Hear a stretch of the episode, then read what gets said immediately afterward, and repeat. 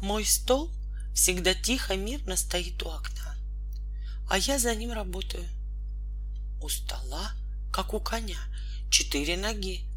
На стол никогда не легается и овса не просит. И коню вряд ли понравилось бы, если бы кто-нибудь расположился на нем порисовать. А уж прикрутить к его спине настольную лампу об этом и думать нечего.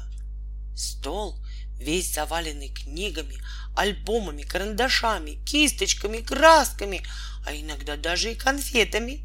Спокойно стоит себе день-деньской и ждет, пока я закончу работу.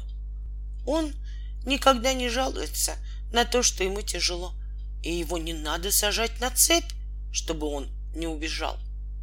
У моей собаки тоже четыре ноги. Когда я не вывожу ее погулять, она лежит под столом.